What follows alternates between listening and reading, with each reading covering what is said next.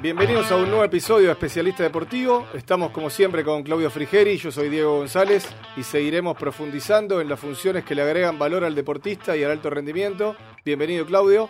Hola Diego, ¿cómo estás? Nuevo encuentro, nuevo temazo para desarrollar, invitado increíble. Increíble invitado, recuerden seguirnos en Instagram y poner seguir en Spotify para enterarse de todos los episodios que vamos grabando. Hoy estaremos con uno de los objetivos iniciales de este año. Durante la temporada 1, absolutamente todos los entrevistados mencionaron en algún segmento como referencia al basquetbolista Luis Escola y varios fueron los que destacaron a Marcelo López, su preparador físico, y es con él que estamos hoy. Marcelo López, además de ser el preparador físico de Luis Escola, también pasó por obras la selección argentina, actualmente está en Boca Juniors, siempre en básquet. Y además, esperemos tener tiempo de hablar de este tema, Marcelo López es triatleta. Bienvenido Marcelo, gracias por participar de Especialista Deportivo temporada 2.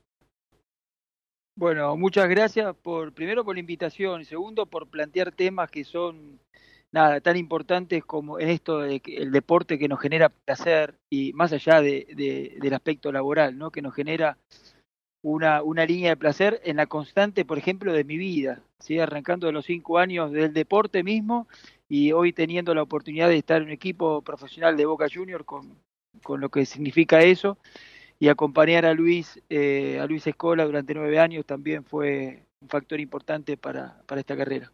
Bueno, justo sacaste el tema en el comienzo, se me ocurría mientras preparábamos la entrevista con Claudio, que es fácil de advertir cuál es el mejor momento de un deportista. Ahora, ¿cuál es el mejor momento de, del profesional, del preparador físico en tu caso?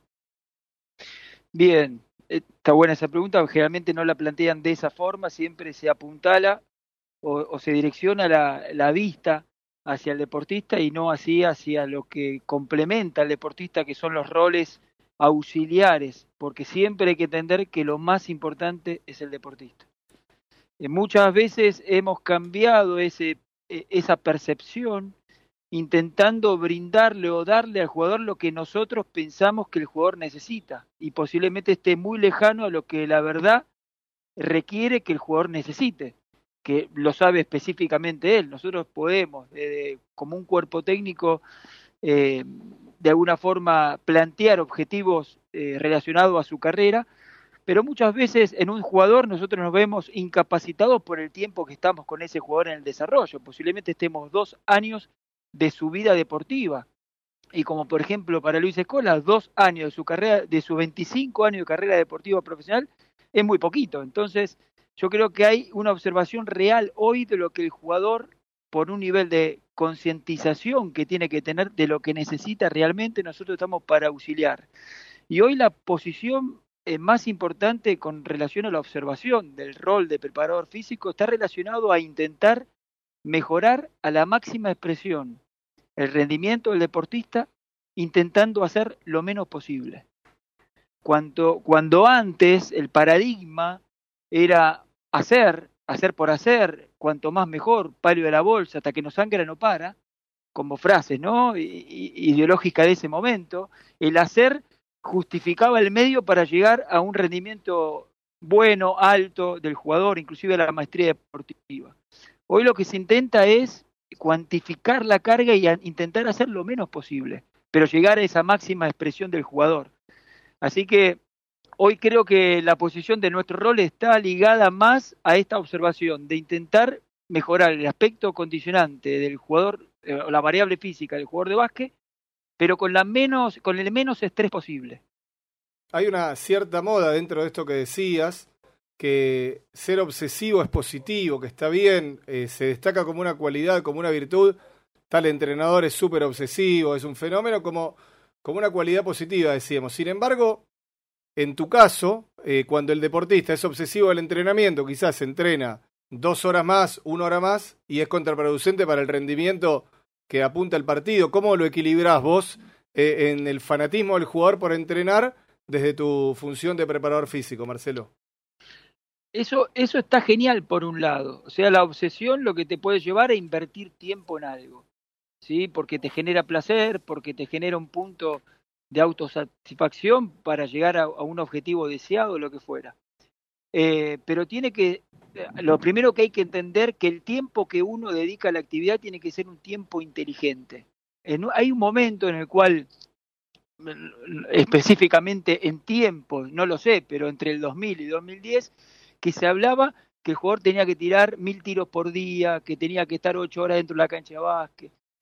Y, la verdad que es, es, extremismo a la máxima expresión, eh, porque no está relacionado solamente con el tirar mil tiros. Uno puede tirar mil tiros, pero hay que ver de la forma que los tira. Uno puede estar ocho horas, pero hay que ver de qué forma están ocho horas dentro de la cancha. Me parece que hoy justifica el accionar por una, por una cuestión específicamente de tensión y presión que genera la autoexigencia necesita ser inteligente a la hora de invertir tiempo en la cancha de básquet. Cuando hablamos de la cancha de básquet hablamos en todo lo que todo lo que compromete, ¿no? Al jugador de básquet que estamos hablando de fortalecimiento en la sala de gimnasio, niveles de recuperación alto y demás.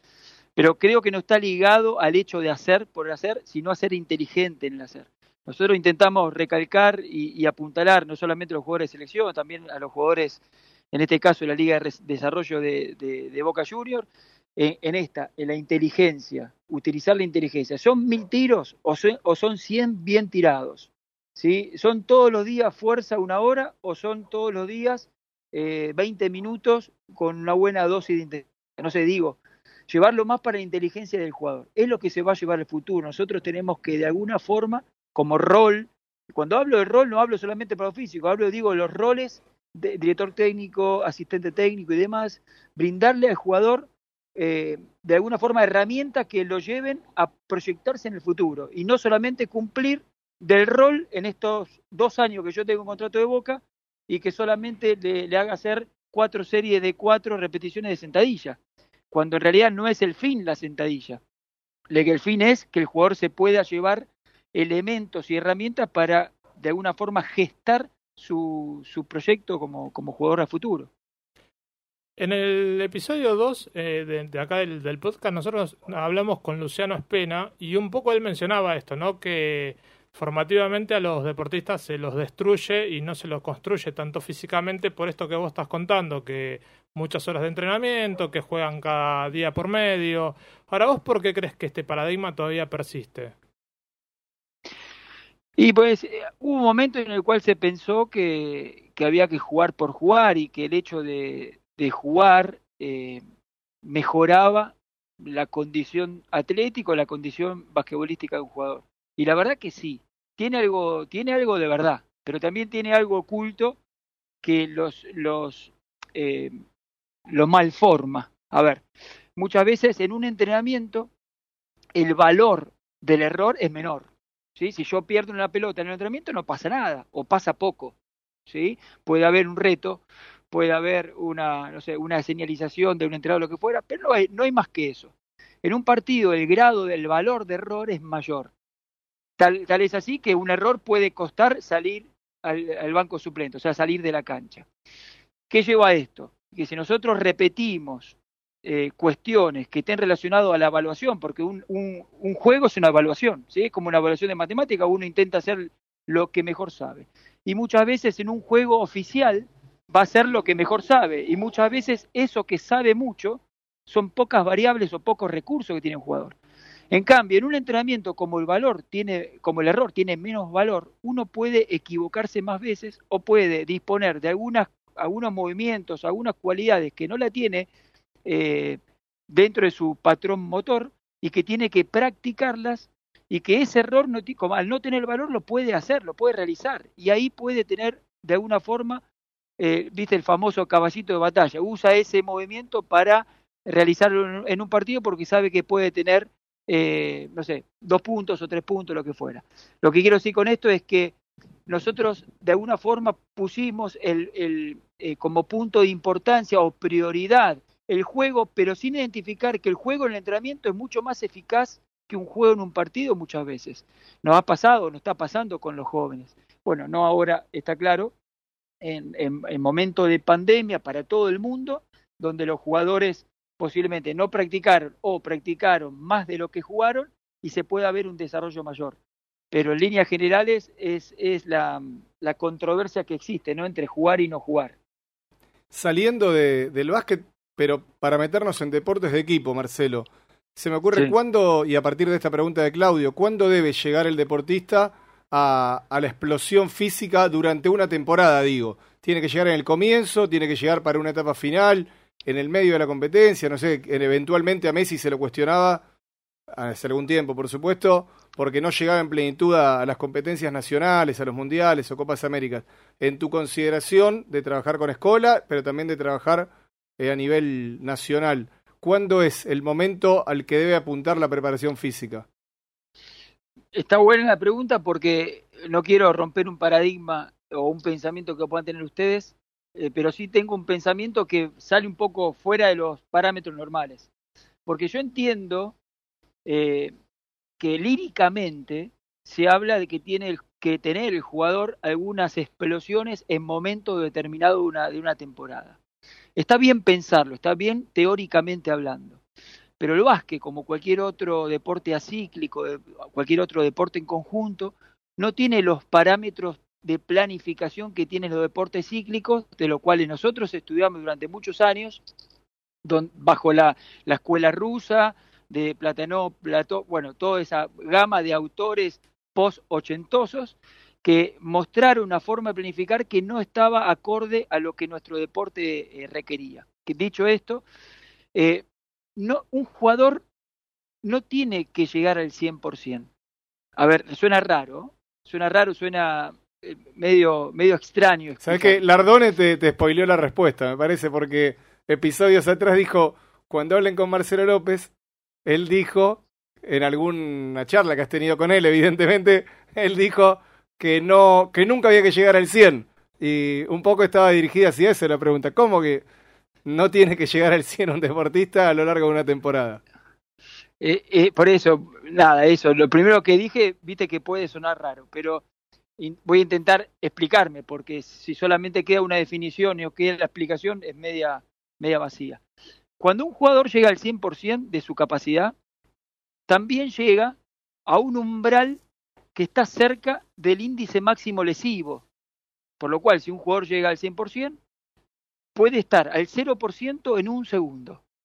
¿Sí? En un segundo estoy hablando en un momento de aceleración, en un cambio de dirección, en una caída de un rebote y pisando un tobillo, lo que fuera.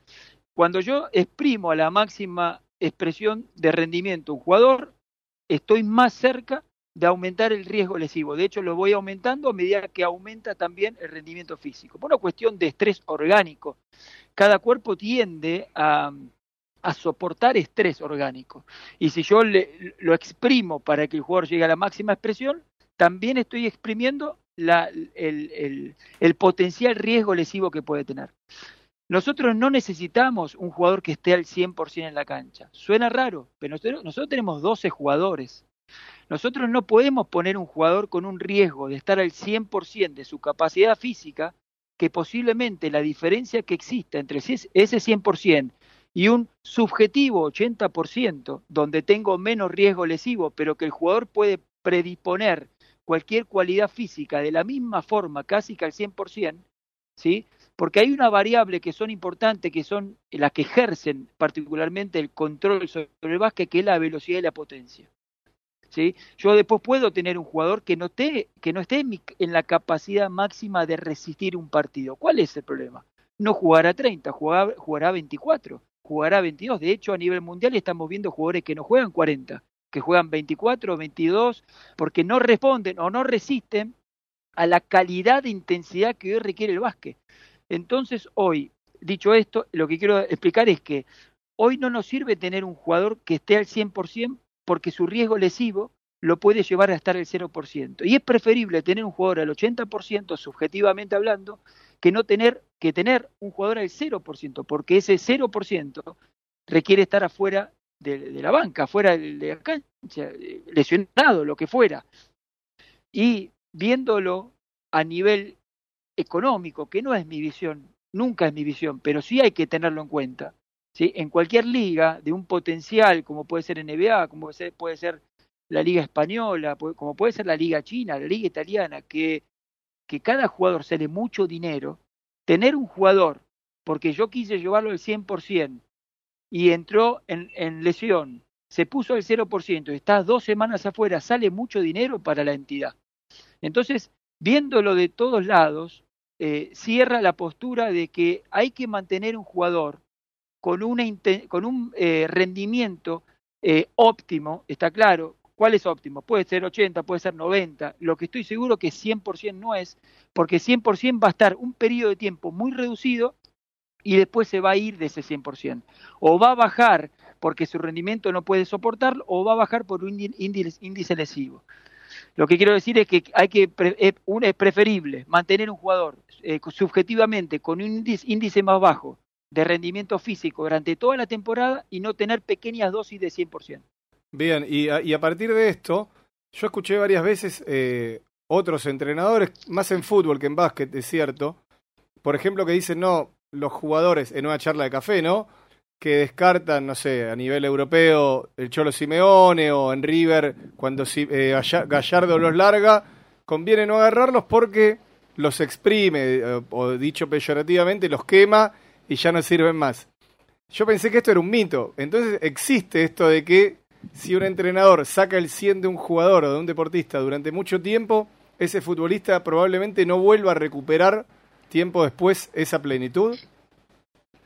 Sí, inclusive, bueno, vos pusiste nombres eh, de entrenadores de fútbol y hay miles, no sé si miles, pero algunos eh, de entrenadores de básquet que tienen esa postura. Y ahí se, se relaciona algo mucho más puntual y más profundo, que no está relacionado solamente con el carácter orgánico funcional a lo que ponen a ese, a ese deportista o a esos deportistas. Estamos hablando de entrenadores, a ver, eh, llamado de la vieja escuela, donde esto, palo y a la bolsa constantemente, cuanto más mejor, eh, pero ponen en un efecto volitivo al jugador eh, en no poder soportar esas cargas. Yo me acuerdo eh, una, anécdota que Pepe Sánchez ha jugado en obras, en obras sanitarias, yo estando en obras sanitarias, y, y bueno, un entrenador que él tuvo en España, muy conocido, así de la vieja escuela, muy profundo en esto de, de un entrenamiento cuasi militar, por así llamarlo, y eh, con cero empatía sobre el jugador en lo que relaciona al cansancio y demás. Justamente este entrenador vivía enfrente de lo de Pepe Sánchez. Eh, Pepe Sánchez llega después de un entrenamiento a la casa y el, y el entrenador desde la puerta o de la ventana estaba mirando como Pepe bajaba del auto. Y tardó como cinco minutos para abrir la puerta, bajar una pierna, bajar la otra. Imagínate con nivel de cansancio que uno puede tener, cómo va eh, haciendo un, un, desarme de Tetris, viste, de su cuerpo para poder pararse y cerrar la puerta. Y bueno, cuando terminó de hacer todo eso, se acercó el entrenador y dijo eh, que ese mismo día a la tarde no entrenaba, entraba en doble turno. Que ese mismo día a la tarde no entrenaba. Bueno, nada, diciéndote esto es decir algo extremismo que hoy no debería suceder. ¿sí? Hoy no debería, hoy no deberíamos poner en un estrés tan, tan profundo del cual posiblemente muchos jugadores no puedan salir eh, por el solo hecho de, pensar que estamos desarrollando. De hecho, no estamos haciendo eso. Hoy, si hay algún lugar donde avanzó la ciencia, está relacionado a la metodología y la proyección de cargas. El cómo controlar y disponer la energía del jugador cada día y cada semana. Cuanto antes, cuando antes la prioridad estaba en la observación del mesociclo o mes o del macrociclo año, hoy lo más importante es la sesión hoy y lo que va a pasar en la semana. No me importa más lo que pueda pasar después de la próxima semana. Entonces, eh, hoy no podría pasar sí, está claro que podría pasar de que nosotros tenemos que poner un estrés constante al jugador para que haya desarrollo. Eso está claro que, forma parte de la evolución deportiva.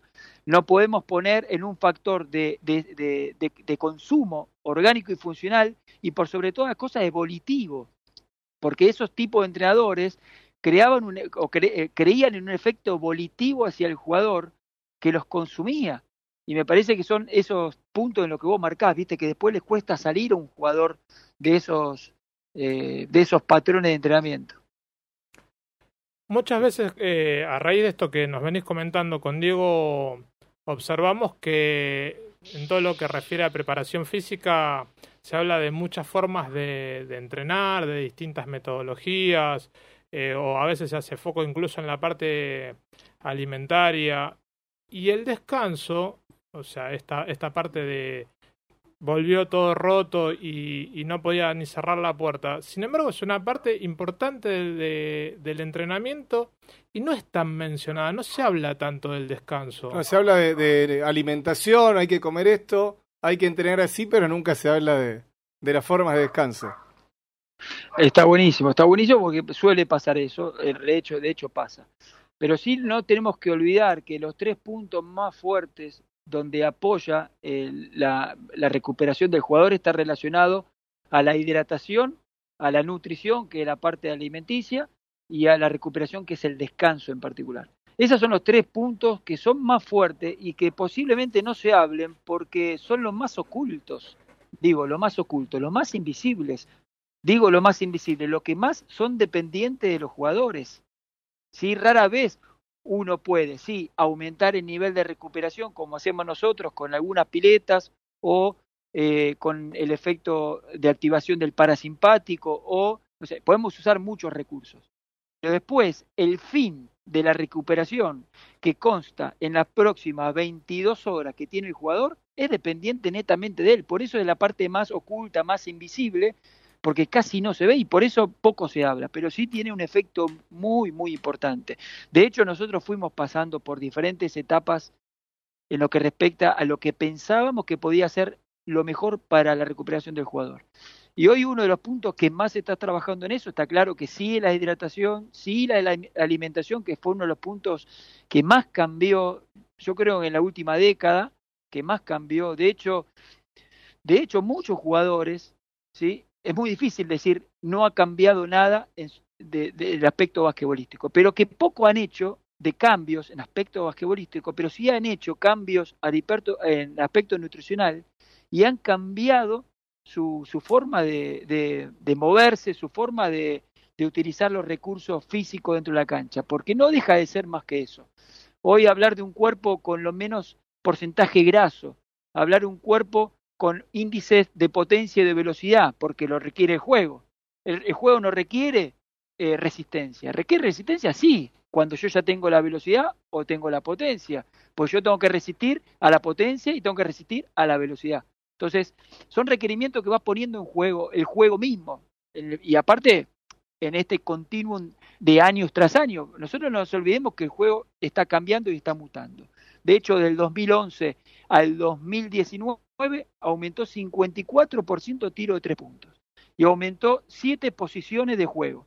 Por lo cual el juego se está haciendo diferente. Nosotros tenemos que leer eso de alguna forma. Que está involucrado con el básquet tiene que leerlo. Como también tiene que leer esto que vos decís. La recuperación de hoy no es la misma de hace 10 años. Hoy el jugador, a ver, hemos pasado por diferentes. Hoy estamos sobre un control más del efecto parasimpático en la recuperación, porque sabemos que lo otro no podemos disponer. O sea que un jugador, por ejemplo, digo, termine de, hacer un entrenamiento que nosotros hacemos particularmente turno largo, que son entre dos horas y media y cuatro horas, y termine de entrenar, y con el famoso dicho de antes, vamos a alongar, hoy no, no sería una, una buena idea hacerlo, porque hoy la recuperación no está en la elongación. Por ejemplo, cuando antes era un recurso importante, hoy no lo es. Hoy ahí sacaste un tema mortal, buenísimo. Eh, Fantino diría, explicáselo a mi tía que vive en San Vicente y todas las mañanas se toma el tren. ¿Cómo que no se elonga después de entrenar cuatro horas? ¿Qué, qué, ¿Cómo se trabaja la recuperación hoy en el siglo XXI a primer nivel? Bien, yo te planteé los tres principios que ya forman parte del jugador, ¿sí? Alimentación, nutrición y descanso. Perfecto. Bien, eso, eso está, eso por un lado. Ahora, ¿cómo yo aumento o de alguna forma eh, mejoro o acelero la recuperación del jugador apenas termina de entrenar. Cuando el entrenador dijo, bueno chicos, terminó el entrenamiento, ¿sí? Lo primero que sí tiene que pasar, que nunca le dimos importancia a, a, nuestro sistema simpático parasimpático. El sistema simpático, no quiero hacer un, curso teórico, pero el, el, el simpático es un sistema autónomo del cuerpo que aparece cuando hay momentos de competencia, momentos de lucha, huida, lo que fuera, ¿sí? cuando está la adrenalina alta y demás. Y el parasimpático se activa cuando uno tiene un proceso de relajación, proceso en el cual pone en estado de hemostasis al cuerpo, ¿sí? lo pone en estado de reposo. Y, el mejor ejemplo para que todos lo entiendan, ahora te explico cómo nosotros lo hacemos, el parasimpático, uno puede terminar de entrenar, ¿sí? Vos terminaste de entrenar ahora, ¿sí? Te pegaste un baño, ¿sí? Te subiste al auto, tenés media hora hasta tu casa, llegaste a tu casa y seguís transpirando. ¿Qué significa eso? Significa que tu cuerpo dejó de entrenar, pero tu organismo, internamente hablando, no dejó de entrenar, sigue entrenando. Hay cuestiones hormonales que pasan y que suceden dentro de tu cuerpo que siguen entrenando tu cuerpo, aunque tu cuerpo esté en reposo. Entonces la intención que tenemos nosotros después de un entrenamiento es comenzar a activar el parasimpático. El parasimpático es el que regula no solo las emociones, pero regula un montón de factores eh, autónomos del cuerpo para ponerlo en estado de reposo, para ponerlo en estado como estuvo previo antes de entrenar, tranquilo, ¿sí? Sumiso, tranquilo, relajado. Bien, hay forma de hacerlo, que la mejor forma, aparte son formas que no, no cuestan energía y son simples, tan simples como terminar de entrenar y durante 10 o 15 minutos acostarte ¿sí? en el piso, las piernas se elevan contra una pared y quedarte 15 minutos. Tan simple como eso. muy bien. Tan simple, porque muchas veces vemos complicación, viste, a la hora, o complejidad. Yo me acuerdo que nosotros fuimos a hacer una, eh, previo al premundial de, perdón, a los Panamericanos de Toronto, cuando nosotros empezamos a hacer toda la línea esta de entrenamientos integrados, ¿sí? en el año 2000, previo 2014-2015, con Oveja Hernández, con la selección argentina, fuimos eh, 14 días a Houston Rocket a utilizar, obviamente, las instalaciones de ellos y utilizar el, el entrenamiento integrado, el entrenamiento que hacen la NBA hace muchos años. Porque nosotros queríamos dar la vuelta de rosca para con la selección en, la utilización de este método. De hecho, es un método que se utiliza hasta hoy. Hoy mismo están entrenando con ese mismo método. Y una de las cosas que, que, pudimos eh, captar ahí, que investigamos, que nos comentaron, es que, por ejemplo, el, en el 2014 el 80% de las lesiones de tejidos blandos, eh, llámese muscular, tendinoso y demás, de tejidos blandos en la NBA se daban en jugadores deshidratados o sea que no tenían un nivel de hidratación alto. Por eso muchas veces las cosas simplistas son las que te perfeccionan. Por ejemplo, vos te lastimas menos tomando agua. Mirá qué fácil que es. No estamos hablando de, de algo que, que lo inventó la NASA y que hay que hacer. No. O sea, tomando agua y después de entrenar, poniendo las piernas en alto 10 a 15 minutos, vos ya tenés niveles de recuperación más altos. Digo, muchas veces nosotros pensamos, inclusive nos pasó cuando fuimos a Houston, pensar que ellos usan mucha complejidad para entrenar y cuando no es así, es todo al revés. Trabajan desde lo simple, porque de lo simple se puede llegar a excelentes resultados. Y en esta explicación, ¿cómo laburás vos, Marcelo, el postpartido, sabiendo que hay jugadores que juegan 35 minutos, otros 3 minutos? ¿Lo, lo equilibrás hacia todos juntos o, cada, cada esfuerzo individual tiene su propia recuperación? Hablo del postpartido, no del entrenamiento.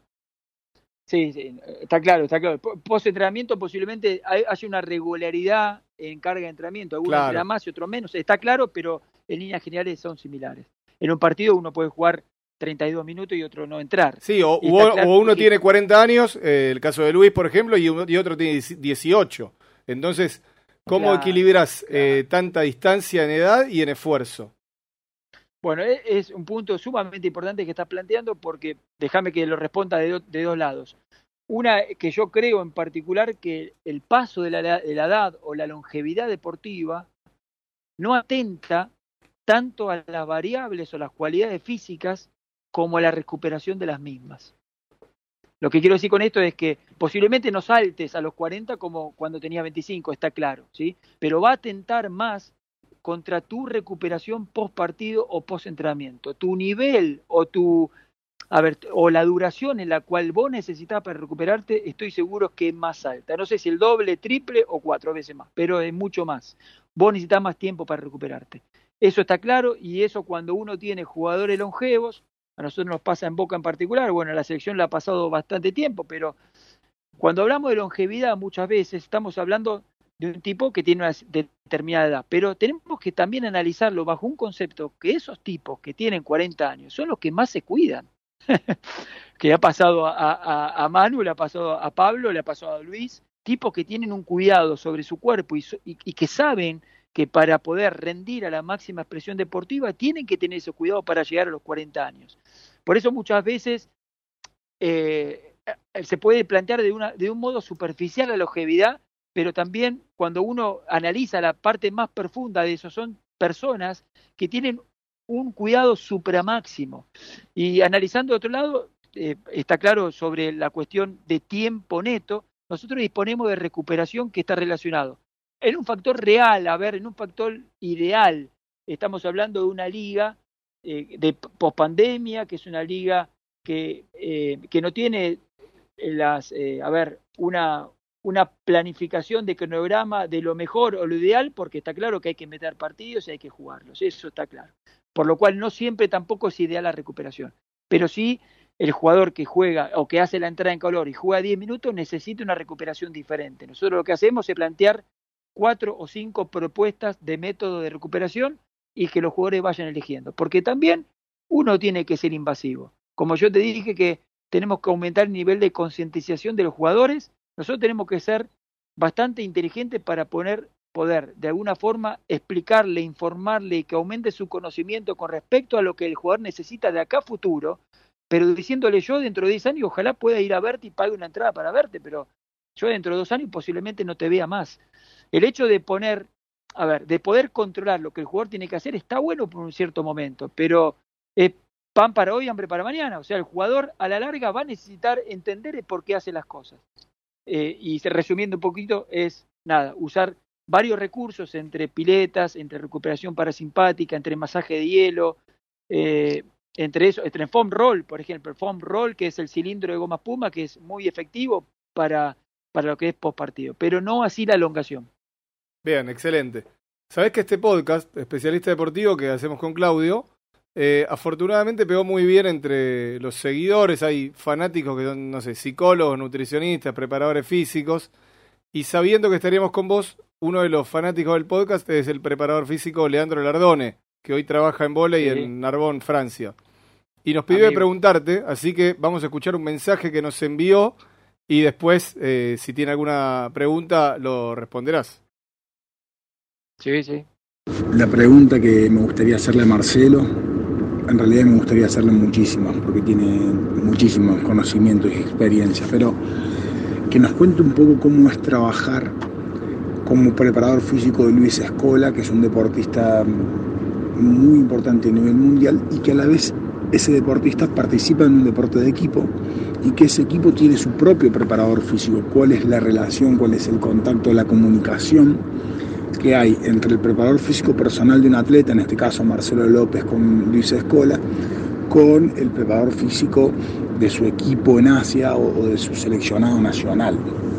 Y al mismo tiempo, si, si da el tiempo, porque sé que va a estar muy bueno el podcast, si es posible contar no solamente con los otros probadores físicos, sino con los otros integrantes de las otras áreas, eh, con los fisioterapeutas, con los entrenadores, cuál es la comunicación, qué es lo que se habla, cuáles son los puntos a recomendarnos, a recomendarnos a aquellos que vayamos a tener algún día la misma experiencia que él, tan significativa, para, para tener en cuenta.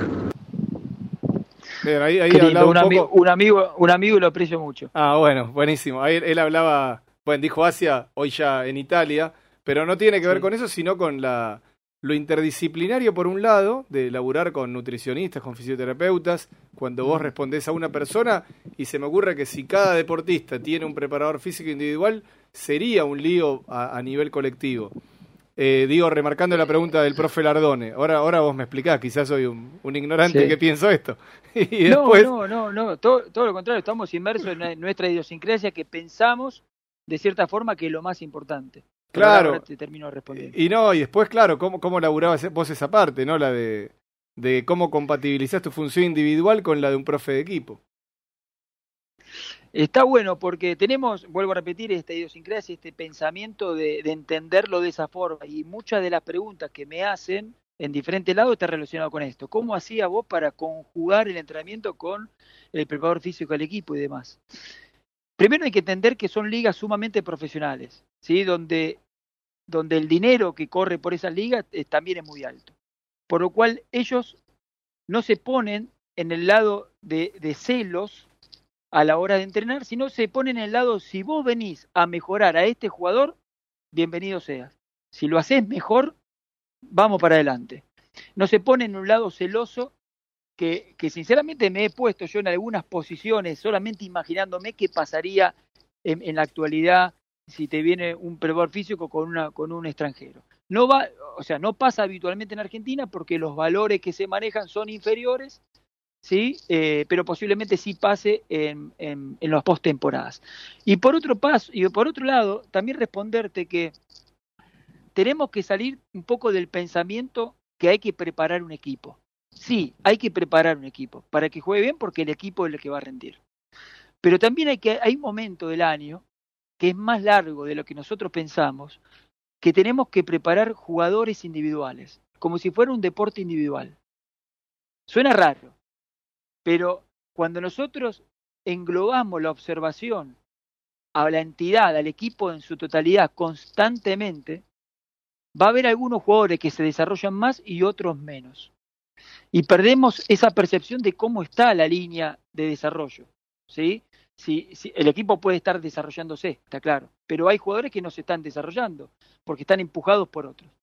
Hay un momento del año que es bastante más amplio que nosotros pensamos. De hecho, el año, el, perdón, el, la preparación para el mundial de China, nosotros hicimos con Luis Escola una preparación de 15 semanas. 15 semanas que él se preparó solo, con dos entrenadores. Eh, cuando vos te preparás ¿sí? y vos intentás eh, mejorar todas las cualidades físicas y técnicas, vos podés disponer fácilmente de esos recursos al equipo rápidamente. Lo que vas a necesitar después, que está claro que es algo muy importante, es la coordinación grupal, este, más que más que claro. ¿sí? Pero si vos estás bien, podés transferir todo un equipo. Si vos no te preparás, lo que podés transferir en el equipo es menos. ¿sí? Son menos recursos. Por lo cual, si nosotros pensamos que hay 12 jugadores que se están preparando individualmente a, llegar a la máxima expresión que puedan, cuando esos jugadores no te... A ver, no significa que al hacer eso vos vas a ser el campeón, porque después tenés que comenzar a gestionar el equipo para que logre jugar bien, eso está más que claro.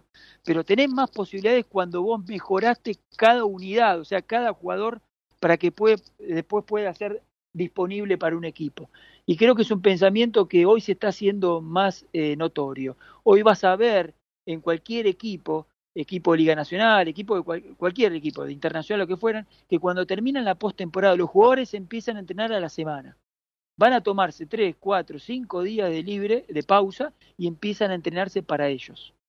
Y ese es uno de los puntos más importantes de los jugadores, empezar a requerir o a desarrollar sus su cualidades para su futura temporada.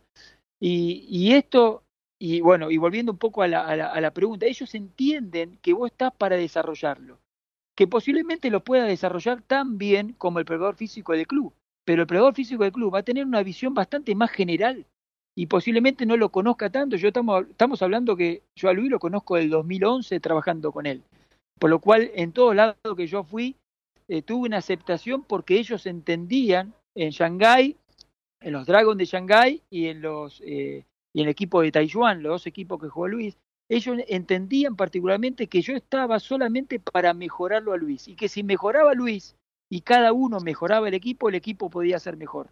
Rara vez vos puedas tener un equipo mejor si las individualidades no mejoran. Entonces me parece que es un entendimiento muy importante para ellos. Sí, un... También el... Sí, no, un concepto extraordinario porque siempre se abarcó la preparación física desde lo colectivo y nunca lo he escuchado, por lo menos a nosotros nos gusta mucho escuchar entrevistas con funciones del deporte y no, no habíamos escuchado nunca esta distinción sobre trabajar la individualidad.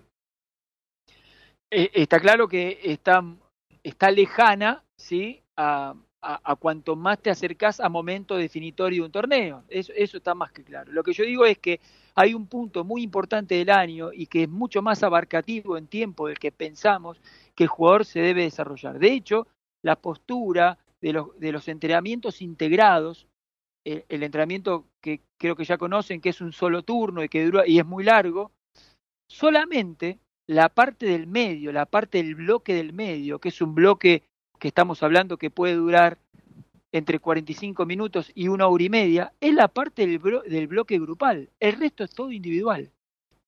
El resto es todas las cosas, cualidades o, diferentes tipos de situaciones que necesita cada jugador y es muy individual y muy personal.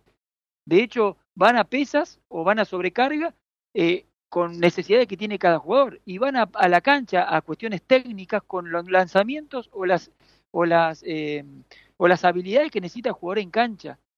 O sea, lo que estamos hablando que de un entrenamiento de tres horas y media, de cuatro horas, solamente una hora y media es de un aspecto grupal. El resto es intentar que ese jugador mejore para después trasladarlo al equipo. Suena raro, suena difícil de entenderlo, suena medio eh, extraño, pero te puedo asegurar que tiene sus réditos. Y aparte lo más importante sucede que cada jugador cuando entrena lo que necesita, ese jugador mejora. Y, y el poder de autoestima y de seguridad que tiene y de confianza para cuando luego tiene que trasladar el equipo es mucho más alto. Ahora, esto cuando sucede, el, jugador lo tiene claro, porque yo sé que una de tus particularidades es esto de la longe, longevidad deportiva, ¿no? Como que sos muy fuerte en esto de poder proyectar una carrera a, a más años. ¿El jugador lo tiene claro? ¿Se presta a, estos consejos o ya viene con una idea y quiere trabajar sobre esos puntos nada más? Lo que fue sucediendo fue esto. Había ejemplos, había referencias, sí, que era Luis Escola, Manu Ginóbili, Pablo. Bueno, había referencias con 40 años que mostraban, sí, la verdad que no quiero ser maligno ni, ni malicioso ni danino, pero la referencia que tuvo Luis, Manu Ginóbili y Pablo Pijero, por poner algunos solamente, fueron más escasas, porque nosotros en el pasado de nuestro deporte en Argentina teníamos jugadores excelentes, con un potencial excelente, pero con cuidados fuera del ámbito o en el ámbito profesional con cuidados muy acotados, ¿sí? Entonces los referentes de ellos fueron pocos. No voy a decir que no fue ninguno, fueron pocos, ¿sí? Hoy Facundo Campazo, Luca, Pato Garino, entonces, van teniendo referentes a Luis. Ya Pato, Pato eh, Facundo con 27, 28 años, ya ahora 29, pero digo, empezaron un tiempito antes a profe profesionalizar su, su básquet. Bien, hoy los referentes ¿sí? Son ellos. Por lo cual hoy, si no empezás a los 22, 23 años a hacer un cambio, ¿sí? No te digo que quedás excluido del deporte, pero todo va mejorando.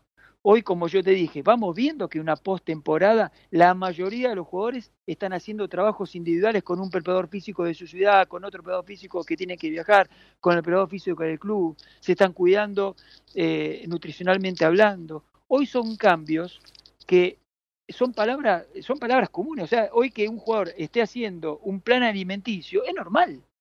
Cuando antes posiblemente era un extraño. Hoy que un jugador termine y a los cinco días empieza a hacer un trabajo con el preparador físico de la ciudad, es normal. Bueno, lo que quiero decir es que los referentes eh, van achicando la edad. Por lo cual, cuando un, vos le planteas a un jugador, mira, si vos haces esto, yo te aseguro que vas a extender tu carrera deportiva. ¿Cuánto? No lo sé pero vamos a suponer que pueda extenderla de 20 años a 25 años o de 15 a 20 años. Eso es un montón. Inclusive si uno tiene la observación económica de lo que son 5 años para el básquet a nivel profesional, es mucho dinero. Entonces, de cualquier forma, si vos podés asegurar al jugador alargar la vida deportiva, pero no solamente alargarla, sino aumentar su rendimiento mientras alarga la vida deportiva. Porque nosotros siempre tenemos la imagen de que Luis o Manu llegaron a los 40 años jugando. Pero nosotros también, también tenemos la, eh, la fuerte convicción o, observación de que ellos lo hicieron con un alto nivel de rendimiento. Entonces, son cosas que eh, eh, no son difíciles de entender. El jugador se compromete rápidamente cuando vos le demostrás. A mí me está pasando actualmente en Boca Juniors, yo hace cuatro o cinco meses que estoy en Boca y tengo eh, los juveniles eh, que estamos trabajando con, el, equipo de Liga Nacional y que escuchan constantemente y que han cambiado un montón de factores de, su, línea deportiva, su línea profesional, y que están convencidos que es la forma que llegar. Acá se tiene que trabajar. Eh, posiblemente no de, de, una deducción que antes hacía, trabajar por solamente derecho de trabajar. No, o sea, hay que ser inteligente para trabajar, pero hay que invertir. Las cosas simples y fáciles también te llevan a lugares donde se pueden llegar cualquiera. hay un lugar, hay un momento en el cual vos tenés que invertir. Eso es lo que estoy convencido que nosotros tenemos que dejarle a los jóvenes. ¿sí? Más allá de hacerle un movimiento, de hacer un ejercicio, lo que fuera, tenemos que dejarle el convencimiento, la información y, de, todo para que el jugador pueda hacerlo. Los elementos tenemos que brindárselos nosotros. Después el deseo, obviamente, de cada uno. Está buenísima la charla, la, la estamos disfrutando un montón, interesantísimo. Además, como lo planteas, Marcelo, nos queda poco tiempo y, y algunos temas, así que vamos a pimponear alguna, algunos conceptos. Eh, ¿Cómo luchás? Eh, no, no, te, no te quiero correr con el tiempo, pero sí, que nos quedan, no sé, 5 o 10 minutos y, y queremos abarcar dos tres temas más. ¿Cómo luchás contra la carrera armamentística de la tecnología? Es decir, ¿te subís a esa o decís, bueno, tampoco es que todo lo que es nuevo es mejor? No, no, tenés que subirte sí o sí porque si no quedas excluido. El conocimiento no queda excluido, está claro, pero sí los valores que vos podés tener en cuenta para valorizar la carga de un jugador. Cuando yo te hablé particularmente de sesión de entrenamiento y de semana de entrenamiento, lo que sí te estoy hablando, casi particularmente, es la graduación de la carga. Si yo entreno eh, con carga alta constantemente, va a un momento de la semana que el jugador lo voy a lastimar. Y si no lo voy a lastimar el jugador, el jugador no va a estar preparado para un entrenamiento. Y que, que esté lastimado y no esté preparado, lo mismo, el jugador no va a estar.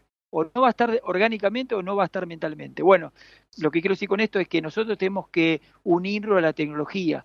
Eh, está claro que la tecnología, a medida que vos estás en un nivel de mayor excelencia, los recursos son mayores. Por ejemplo, nosotros, yo puedo disponer particularmente del año 2015 de Catapult. Hoy Catapult lo tiene toda la Liga Nacional y, pocos equipos en el mundo tienen Catapult sacando la NBA. Bueno, es una tecnología que nosotros tenemos que abrazarnos a ella. Puede ser una tecnología que nos permite de alguna forma observar la cuantificación de carga de los jugadores. Y no es un hecho aislado, o sea, no es un hecho menor. Si nosotros podemos cuantificar la carga de los jugadores, podemos saber qué carga puede disponer cada jugador y podemos saber hasta qué punto yo puedo llevar un jugador y hasta qué punto no. Eh, Marce, digo es que la sí. Perdona que te interrumpa. ¿Y vos notás que, que hay, falta algún tipo de evolución tecnológica? ¿Algún punto que, que vos observes hoy que te gustaría decir, noto que esto le falta explotar? Claudio trabaja en tecnología y está buscando Está buscando registrar algún producto.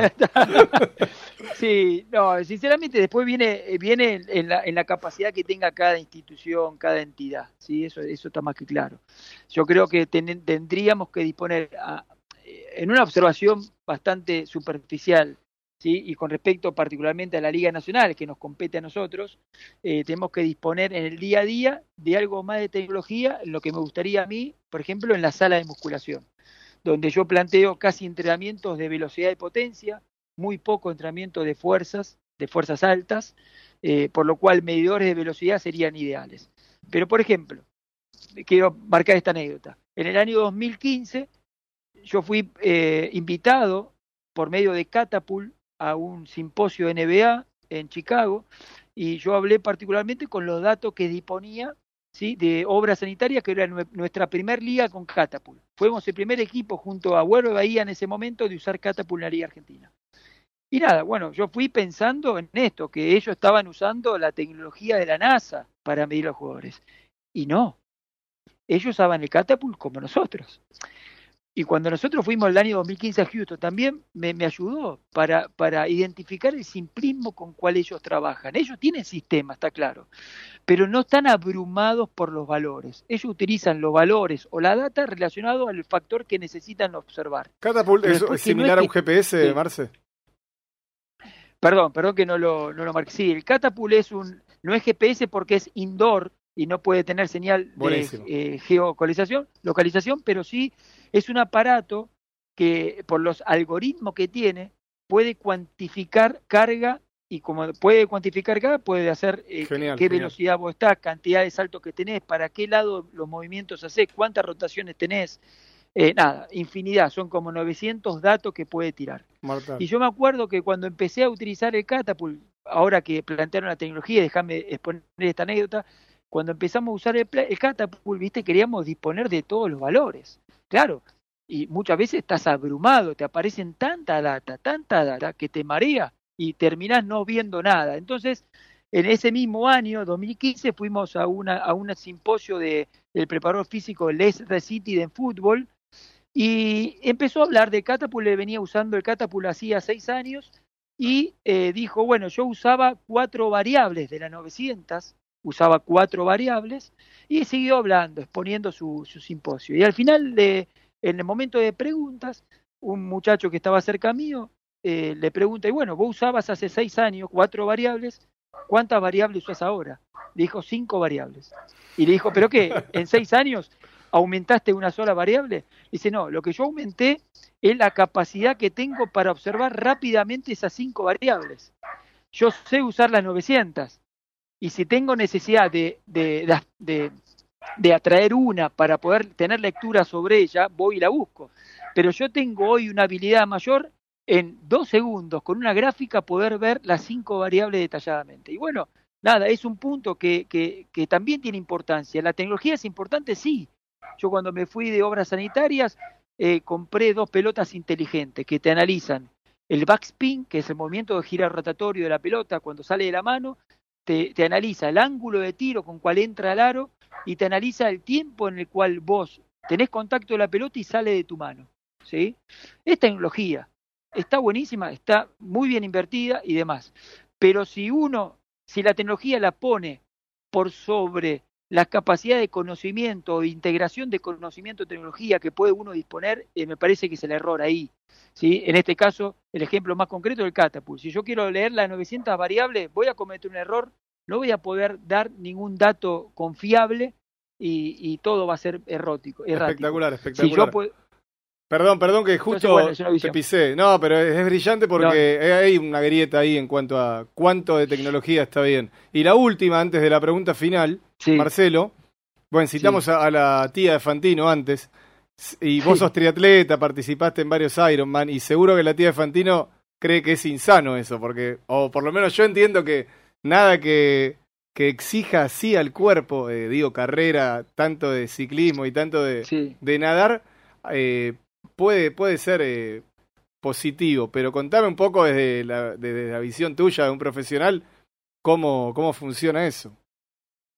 Tiene algo de razón, tiene algo de razón, posiblemente no todo completo, pero sí cuando vos empezás en el mundo del, del triatlón, empezás a, cuando empezás a conocer primero la distancia que se corren y cuando te hablan de una distancia Ironman, que hablamos de cuatro kilómetros de natación, 180 kilómetros de bici y 42 de, de carrera, todos consecutivos el mismo día, vos pensás que es una locura. Y sinceramente lo es, ¿sí? Pero cuando vos empezás a entrenar, no solamente empezás a entrenar tu, tu organismo eh, desde el aspecto motriz, del accionar, ¿sí? Empezás, mira, eh, un, hecho que es constante en el mundo del triatlón, cuando alguien te opina sobre el, sobre el Ironman, te dice, no, el 90% es cabeza. Y vos sinceramente lo mirás fijo y decís, me estás mintiendo, el 90% no es cabeza, flaco. Bueno, pero después empezás a entender que hay un porcentaje, no sé si es 90, pero que es el fortalecimiento que vos lograste en cada entrenamiento, con el estrés que, que tuvo cada entrenamiento, porque hay un, hay un entrenamiento que es, eh, que es, que es mental, ¿sí? que es mental y te va preparando para ese tipo de competencia. Es una actividad totalmente adictiva.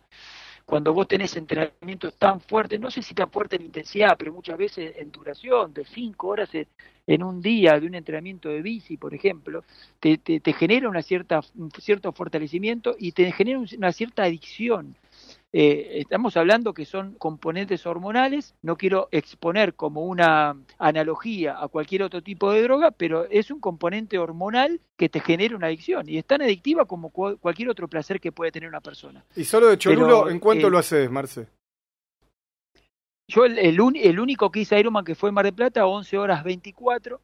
Eh, después hice muchos, muchos medios Ironman, que es la, es la mitad de la distancia, dos kilómetros, 90 de bici y 21 de carrera.